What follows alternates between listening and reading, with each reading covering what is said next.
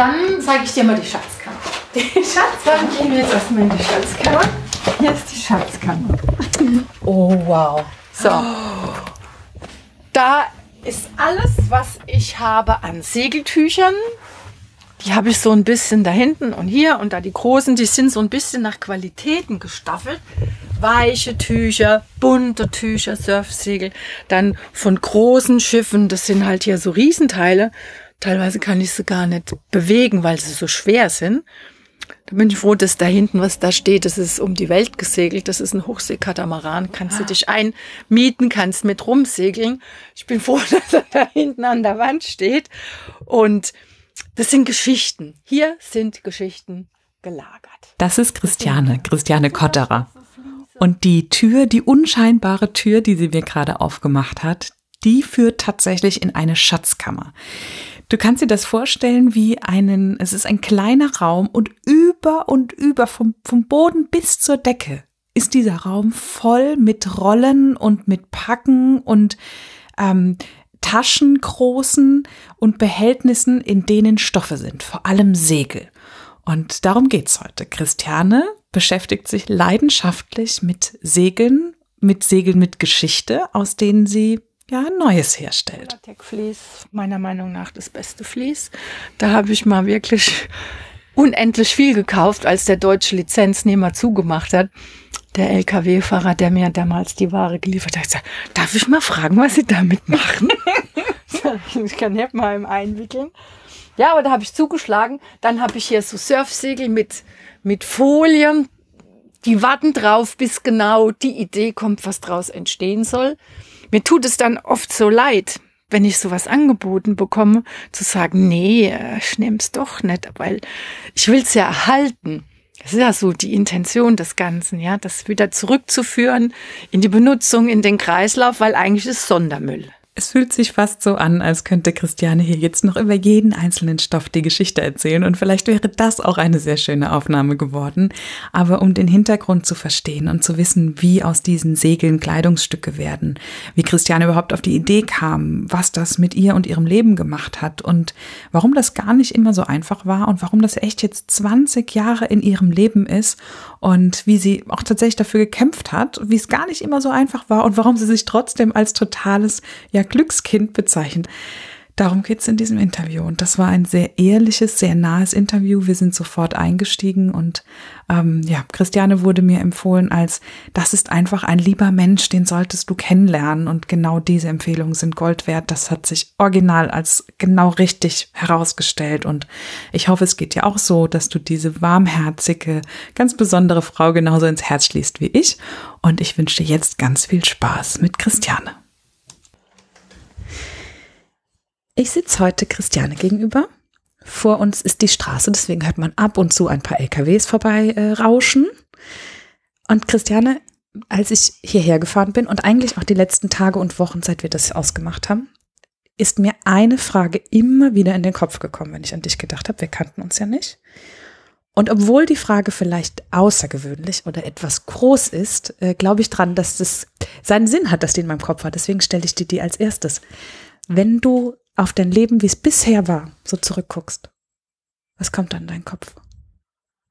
Ich habe immer Glück gehabt. Es ist mir bei allem, was ich erlebt habe bisher, immer gut gegangen. Ich bin immer gut rausgekommen mit allem, muss man sagen, ja doch. Und ähm, das werde ich auch in Zukunft machen, mich mehr auf die Führung des Lebens verlassen. Ich glaube, dann läuft's am besten. Das ist doch schon mal ein schönes Zwischenfazit zu dem, was bisher war. Denn ein bisschen habe ich es jetzt schon an, äh, angedeutet gekriegt von dir in dem kleinen Rundgang, den du mir hier durch deine Produktionsstätte, deine Werkstatt, wie sagst du? Atelier. Durchs Atelier und durch dein Lager, in dem eine wahnsinnig tolle Soundqualität ist, äh, gemacht hast. Ähm, das war nicht immer geradlinig, was so in deinem Leben war. Und trotzdem gibt es etwas, was sich durchzieht. Was würdest du sagen? Was ist so eine Leidenschaft von dir, die sich durchzieht? Oh, das ist eine gute Frage. Meine Leidenschaft ist, sind zwei Sachen. Das Nähen. Ich habe schon immer genäht. Wo ich noch klein war, habe ich meine Faschingskostüme selbst gebastelt und ähm, ja, das war immer, immer mein Thema und ich habe ähm, eigentlich was ganz anderes gelernt. Ich bin Röntgenassistentin und habe in der Klinik gearbeitet und da habe ich abends auch im Nachtdienst schon immer die Maschine dabei gehabt und habe die ein oder anderen Dinge genäht. Hattest du eine Nähmaschine dabei? Habe ich dabei gehabt, ja. Schön. Durfte ja sowieso nicht schlafen. Und habe ich gesagt, gut, das Angenehme mit dem Nützlichen verbinden. Ich das nenne ich konsequent. Ich habe sogar Kolleginnen angesteckt, die dann auch äh, Schneiderausbildungen noch mitgemacht haben. Ja, also das ist das eine, was sich so durchs Leben zieht. Und dann kam das Thema Segeln dazu. Und Segeln heißt ein ganz interessantes Material, nämlich die Segel, die sich super schön verarbeiten lassen. Und wir waren dann äh, in einem Segelverein, nachdem wir die Ausbildung gemacht haben, mein Mann und ich. Und ja, da bin ich an die ersten Tücher gekommen und hatte das große Glück, dann fing eigentlich dieser gute Fluss des Lebens an. Segelnachbar, Nähtechniker bei Pfaff, habe ich die erste große Maschine dann bekommen.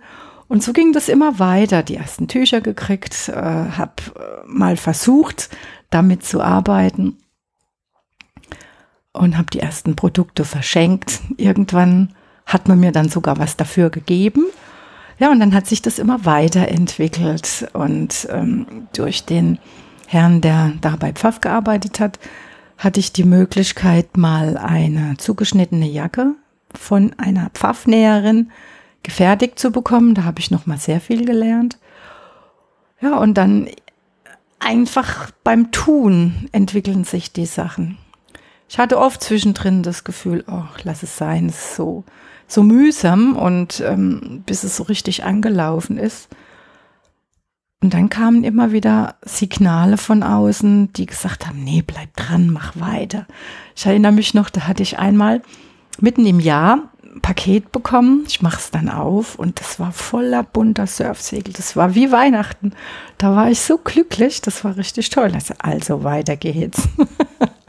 ich dann oft selbst motiviert, am Anfang viel verlacht, weil ich in der Beziehung meiner Zeit doch etwas voraus war. Von welcher Zeit sprechen wir da?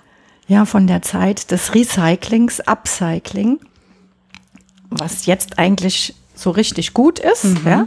Jetzt, ja, jetzt bin ich da eigentlich fast Vorreiter, nee, nicht Vorreiter, nicht, aber ähm, vorne mit dabei. Jetzt bin ich gut mit dabei. Genau. Aber das war vor 20 Jahren etwa, als du angefangen hast. Vor 20 hast, ne? Jahren, genau. Ja. 1999 habe ich ja. mein Unternehmen gegründet. Und ja, bin dann mit den ersten Jacken durch die Stadt gelaufen. Dann haben sie geguckt, da kommt die Verrückte, habe ich dann gehört.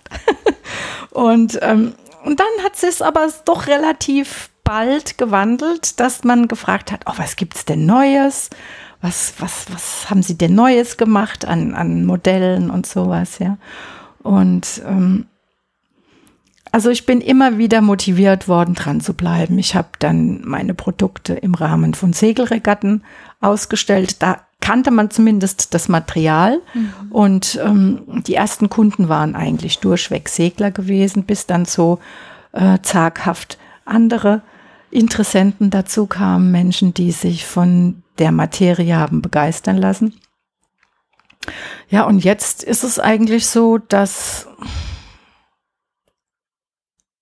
ich hier in Heppenheim ein Geschäft habe, Heppenheim Bergstraße. Ich sage, ich bin die maritime Seite des Odenwaldes, Wasserhammer Keins, kleinen See. Insofern ist es sehr kurios. Und man kommt jetzt schon von weiteste Kundin, die einen Tag gekommen ist, die kam von Aachen. Stuttgart, Karlsruhe, das ist eigentlich so üblich, dass die Menschen kommen und gucken bewusst in mein Geschäft. Ich bin noch nicht äh, so, dass, dass ich äh, ständig offen habe. Ich habe immer am Wochenende geöffnet, weil ich ansonsten im Atelier bin und auch aktuell noch zwei Tage in meinem gelernten Beruf arbeite. Das ist so die Sicherheit, die ich mir gönne. Mhm. Die ja manchmal gut ist, damit die Kreativität weiterleben kann, ne? Genau. Dass man die nicht erstickt. Dass ich da mir keinen Stress machen muss. Ja. Und äh, ist abzusehen, wie lange das so sein wird. Man darf gespannt sein. Ich bin auch gespannt diesbezüglich. Ja. Was hat dich damals an diesem Material so begeistert? Ja, das Material ist was ganz Besonderes. Ein Segel hängt normalerweise am Mast, fährt durch den Wind, wird von der Sonne gestreichelt und erlebt ganz viel. Und das fasziniert mich. Und ich segel selbst, das war eigentlich der, der Ursprung, warum ich Segeltuch verarbeite.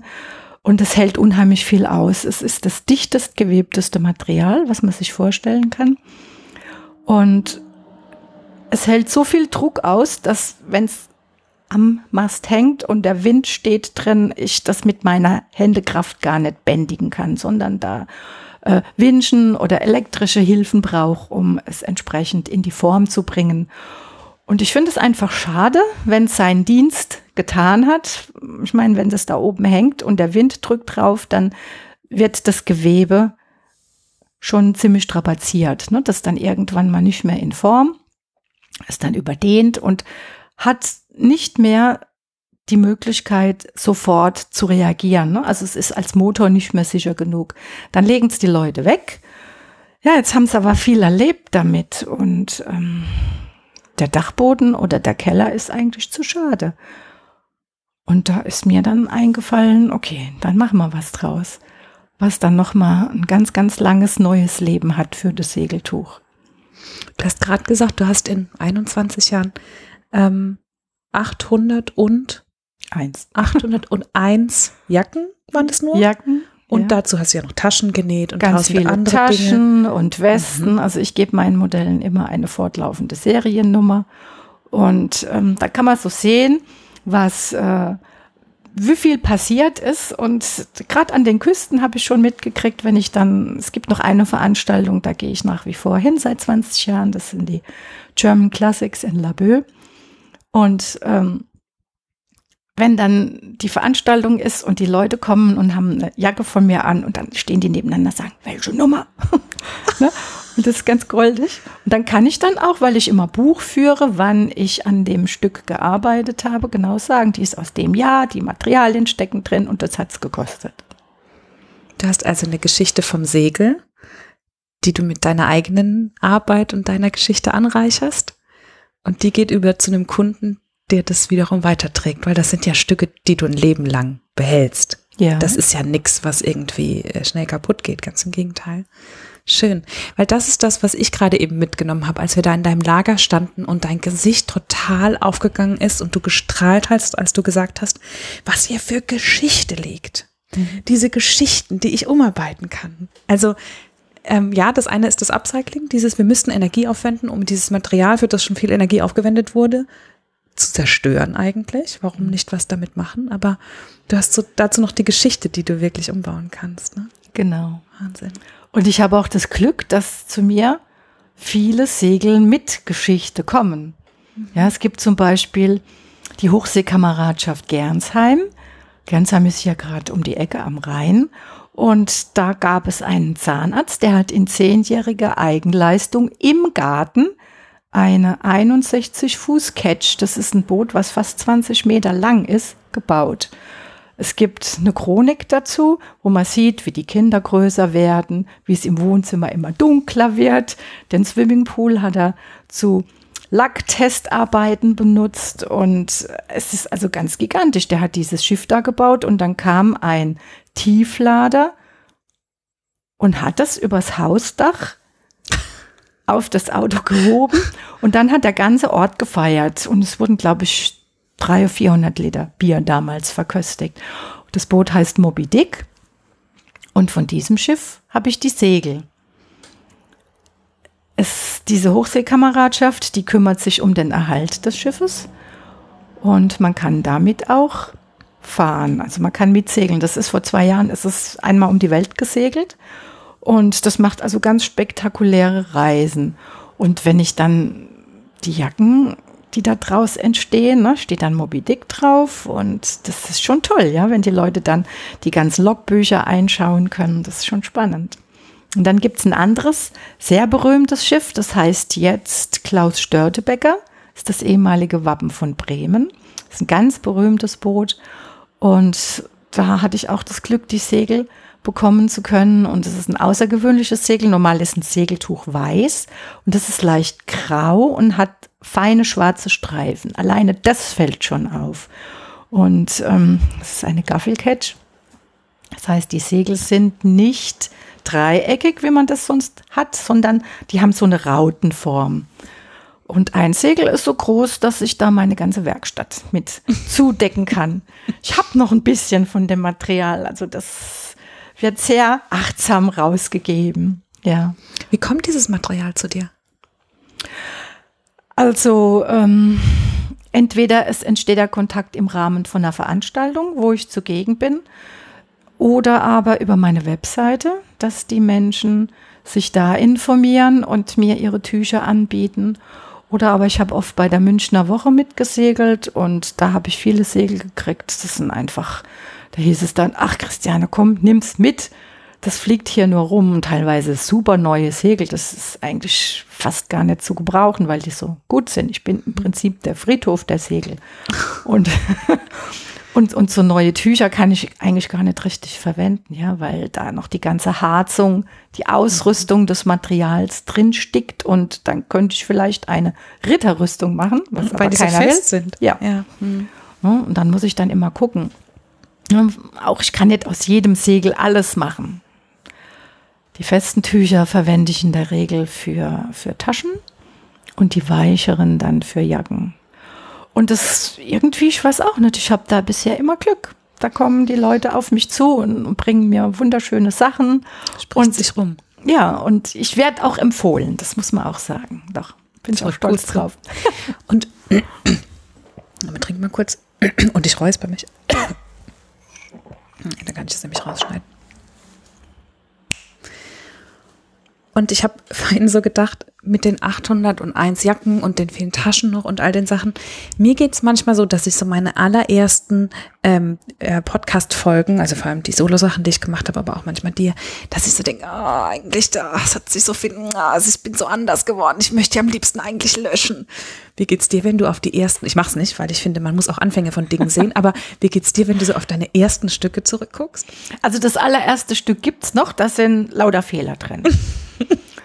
Und wenn ich das so sehe, weil ich habe das ja nicht gelernt, diese Schneiderarbeit. Und dann denke ich mir, hast du echt gut gemacht, was du jetzt tust. Ja, also man sieht eine Entwicklung und das ist auch gut so. Ja, das darf auch ruhig sein. Und ich freue mich auch immer, wenn wirklich die Cracks aus dem Metier, ja, Schneidermeister, die ich dann auch im Rahmen von Veranstaltungen kennengelernt habe, äh, sich dann outen, wenn sie die Sachen begutachtet haben. Ich gesagt, das ist echt gute Arbeit. Ja, no, und dann denke ich, hm, hast du es gut gemacht. Aber ich habe auch hohe Ansprüche, weil ähm, meine Devise ist, ich möchte lieber, dass die Menschen zum Zweitprodukt kommen, anstatt dass ich ständig Reparaturen habe. Mhm. Und auf der anderen Seite am Anfang ähm, war es mir wichtig, wenn etwas kaputt gegangen ist, dass die Menschen mir das gegeben haben, weil ich dann sehen kann, aha, wo sind Schwachstellen? Mhm. Wo kann ich mich noch verbessern? Und ähm, auch wenn heute jemand was kauft, ich sage dann auch immer, wenn irgendwas ist, bitte melden. Es ist selbstverständlich, dass ich mich um die Dinge kümmere. Ich weiß, wo es reingeht in die Jacke. das stimmt, ja. Wie ist das jetzt gerade? Du hast mir jetzt gerade deine Werkstatt gezeigt, dein, dein Atelier. Ähm, da hast du mir erzählt, dass du dort mit deiner Mitarbeiterin arbeitest und ähm, bist hier beschäftigt und ähm, hast deinen Laden. Das heißt, du hast Stücke, die fertig sind, aber du machst auch ganz viel auf Kundenwunsch, wenn ich das richtig ja. verstanden mhm. habe. Also es gibt ein, ein Sortiment, sage ich mal. Ich habe verschiedene Schnitte die ich alle selbst hergestellt habe, eine Longjacke, ein Blouson, eine Kapuzenjacke oder eine Kostümjacke. Und von denen habe ich fertige Modelle, dass man sich das anschauen kann, auch von den Taschen. Und die sind alle in meinem Ladengeschäft. Unabhängig davon, weil jeder Mensch ist ja individuell, ist ja keiner irgendwo Standard. Und wenn jetzt was dabei ist, was dem Kunden direkt passt, darf er das erwerben, wenn es gefällt. Oder aber ich fertige das dann nach den individuellen Wünschen und Maßen an. Ja, ich vermesse die Leute dann und die können sich dann alles raussuchen, wie sie es gerne hätten. Ne, man hat dann also wirklich ein Unikat. Und die Leute laufen ganz stolz damit rum. Das ist richtig klasse. Und ich freue mich immer, wenn ich jemand sehe mit einer Jacke von mir, dann denke ich immer, ha, hm, hm, was gemacht. Du hast schon Spaß daran, mit deinen Kleidungsstücken was aus den Menschen auch rauszuholen, ne? Ja. Und das ist so schön in meinem Ladengeschäft. Das ist eine Passage in Heppenheim. Da ist noch nicht so viel los, aber ich belebe die gerade.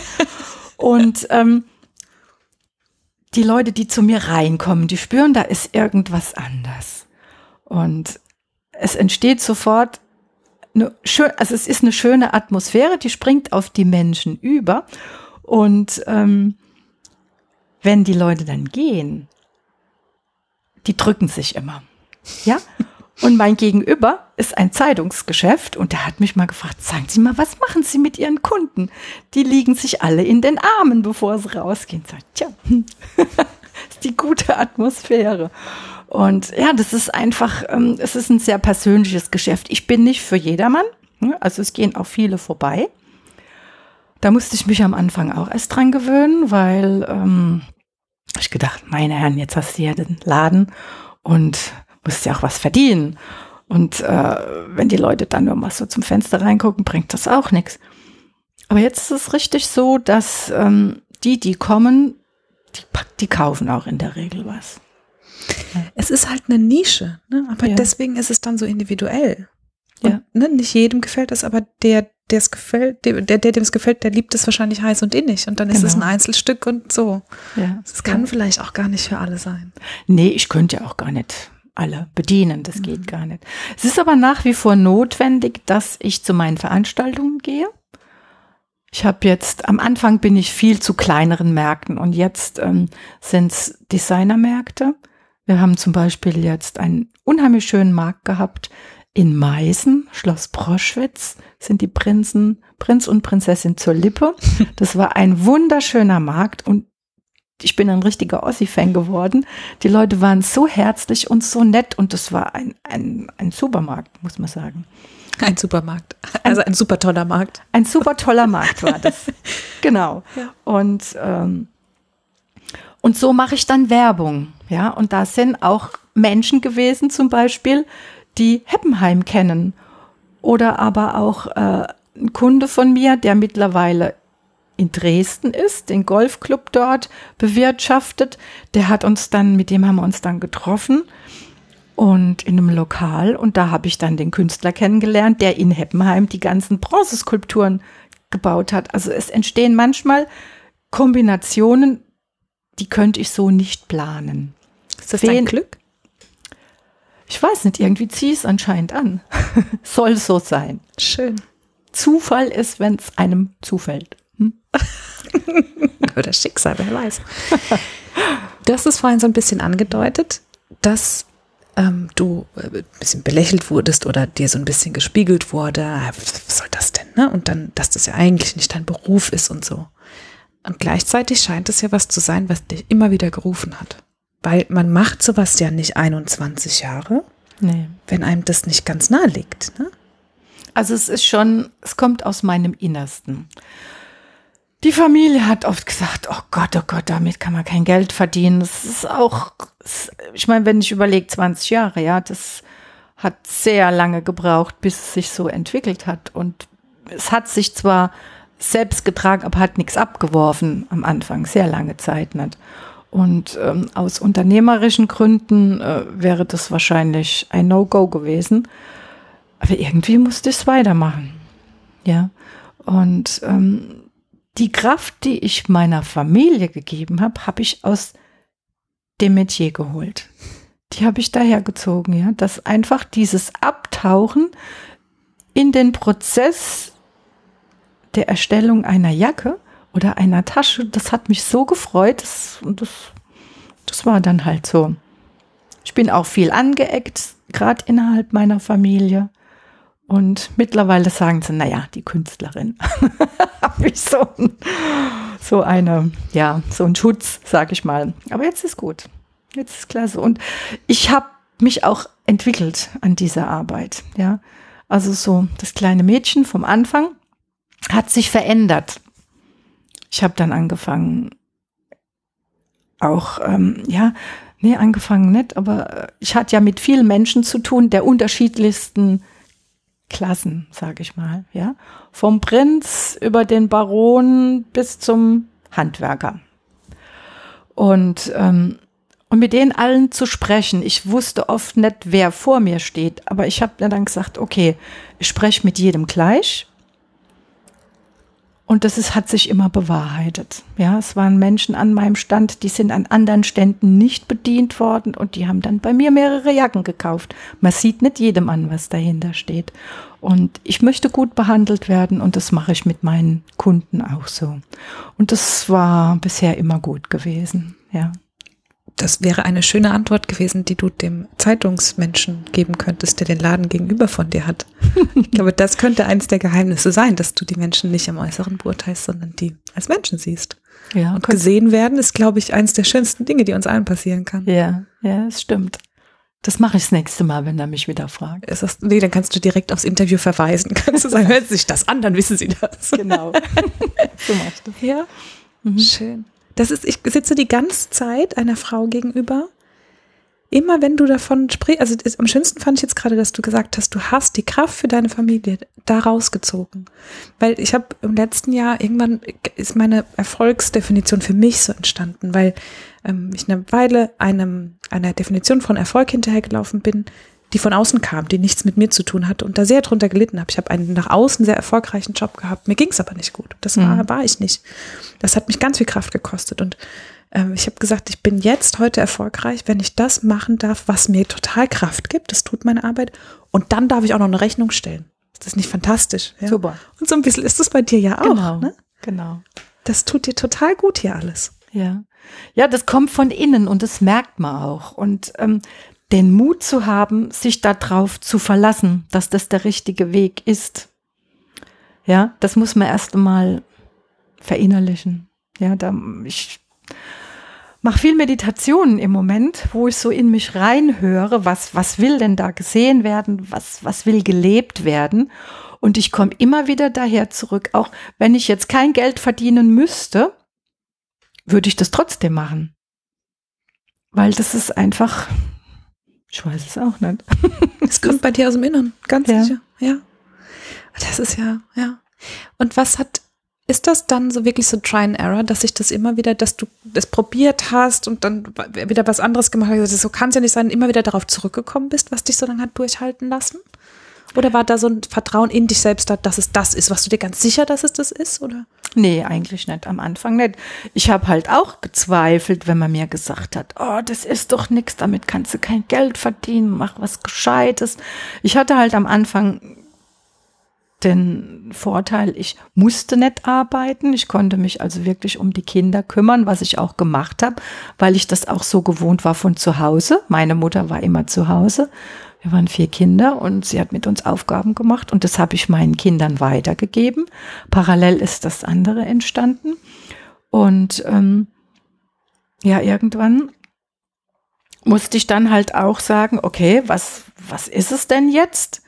Und ähm, es war sehr zäh gewesen, weil so viel nicht rumgekommen ist. Und ich habe dann auf die Familie mitgeschleppt. Mein Mann hat mich unterstützt und ist mitgegangen. Und die haben aber immer so, naja, Mutter verwirklicht sich selbst. Ja. Dass das für mich viel mehr war, haben sie gar nicht gemerkt. Und ich habe immer so im Inneren für mich gedacht, ähm, du hast zwei Söhne, wer weiß, was die mal machen versuch ihnen klarzumachen, wenn man von etwas überzeugt ist und dran bleibt, dann wird das. Egal, was die Menschen drumherum sagen. Und ähm, ich denke, die sind jetzt soweit, sind beide Architekturstudenten. Der Ältere ist jetzt schon fer fast fertig und ähm, die haben ihren Weg gefunden. Der war auch nicht geradlinig. Und ich denke, das war die richtige Entscheidung, so zu handeln. Und jetzt ziehe ich hier nochmal, starte ich nochmal richtig durch. Was liegt für dich noch in der Zukunft? Das, worüber du sprechen magst. Ähm, ja, also, dass das hier der Hauptteil ist. Die Medizin begleitet mich nach wie vor. Ich werde jetzt noch eine Ausbildung zur Selbstheilungstechnik ja, Selbstheilung mit Selbstheilungstechnik machen und es war immer so zweigleisig, weil ich denke, auch da müssen die Menschen anfangen, Eigenverantwortung zu übernehmen, nicht nur zum Doktor zu gehen, da mach mal, weil der hat nur begrenzte Möglichkeiten. Und nur dann, wenn ich für mich die Verantwortung übernehme, habe ich auch die Macht, etwas zu tun. Und da möchte ich die Menschen gerne unterstützen, weil ich weiß nicht, ob ich das jetzt noch, ich werde jetzt 60 dieses Jahr, ähm, wie lange ich das äh, noch machen kann. Ich hoffe, so lange wie es geht, weil es ist auch körperlich anstrengend, mit den großen Segeln da zu hantieren. Und die Ausstellungen kann ich ohne Unterstützung gar nicht mehr leisten, weil das einfach so, so anstrengend ist. Gell? Und deswegen, also die Medizin bleibt noch dabei und ja, wir werden sehen, wo es hinläuft. Kann ich noch nicht sagen. Das ist noch ein bisschen in der Zukunft. Aber die Vergangenheit hat ja gezeigt, dass da das Glück immer wieder mit reinspielt ja. und da was kommen wird. Zum Abschluss gibt es eine Geschichte von einem Kleidungsstück oder einer Begegnung, die dir jetzt spontan einfällt du sagst, das war so schön. Oh ja, da gibt es was ganz Tolles. Und zwar ähm, im Rahmen meiner Präsenz bei der Münchner Woche, äh, wo ich mehrere Male war. Äh, Bayern, Starnberger See, Tutzing, Touring Yachtclub, ist abends immer Fest, Clubkleidung oder Tracht angesagt. Und da habe ich gesagt, so, und jetzt machst du mal ein Dirndl aus Segeltuch, aus Spinnaker.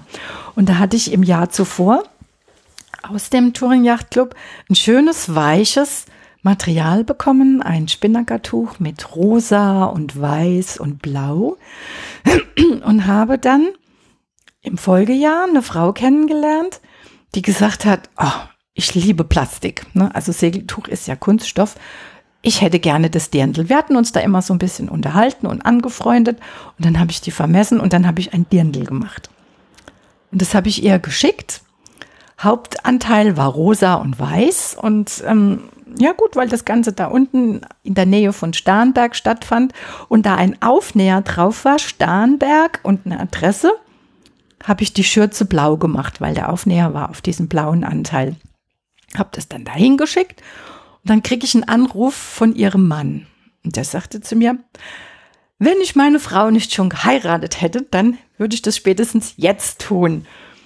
Im Übrigen ist das unsere Adresse, die da drauf steht. Nein. Und das wusste ich nicht. Er war Segelmacher und hatte Jahre zuvor dieses Segel hergestellt für einen Freund. Und das ist dann, das muss man sich mal vorstellen, ja, das ist dann im Rahmen von dem Dirndl wieder zurückgekommen. Und was ich auch nicht wusste, seine Mutter hatte eine große Fabrikation für Dirndl. Die hat bei der Olympiade in München die ganzen Hostessen mit Dirndln ausgestattet. Und das war, also das kann man eigentlich gar nicht planen, sowas. Das war total krass. Was für ein Glück. Ja. Und das Dirndl segelt jetzt im Bayerischen Yachtclub in Starnberg. Christiane, das ist ein wunderschöner Abschluss. Ich danke dir von Herzen für dieses schöne Gespräch und jetzt gehen wir nochmal nähen, was man dann wahrscheinlich am Anfang hören wird. Ich danke dir von Herzen. Das war eine neue Folge Eigenstimmig mit Christiane Kotterer dieses Mal und mit mir, Sarah Schäfer. Ich freue mich sehr, dass du zugehört hast, dass du dabei warst und dass du Christianes Geschichte gelauscht hast. Und wenn du irgendwelche Fragen hast, wenn du irgendwas anmerken willst, dann ja, melde dich gern. Unter sarah.eigenstimmig.de bin ich per Mail erreichbar und ich freue mich sehr von dir zu hören. Wo auch immer du bist, ich wünsche dir heute einen schönen Tag und bis ganz bald.